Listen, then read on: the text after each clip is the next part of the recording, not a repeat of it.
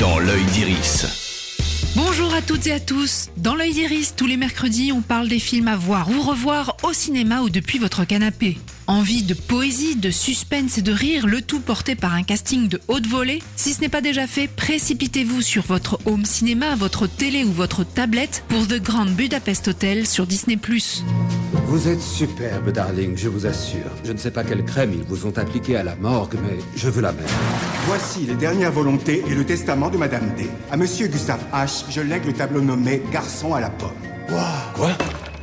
Gustave H J'ai bien peur que ce soit moi, très cher.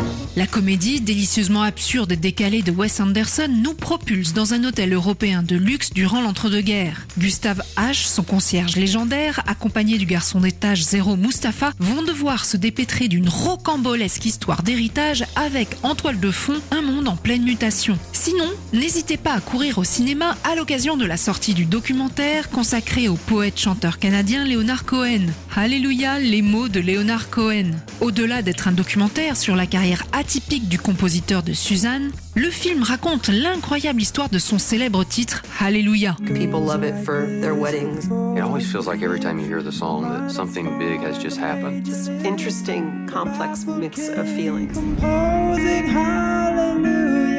Composé et chanté par Cohen dix ans avant que le monde entier ne le découvre interprété par Jeff Buckley en 94, le morceau a d'abord été refusé par la maison de disques aux États-Unis. Entendu puis adapté par John Cale, l'ex-membre du Velvet Underground, elle est ensuite reprise par Buckley dont le talent, mais aussi le décès, imposera la chanson sur le devant de la scène. Dans l'œil d'Iris, c'est fini pour aujourd'hui. Rendez-vous mercredi prochain pour d'autres conseils ciné. Oui, FM.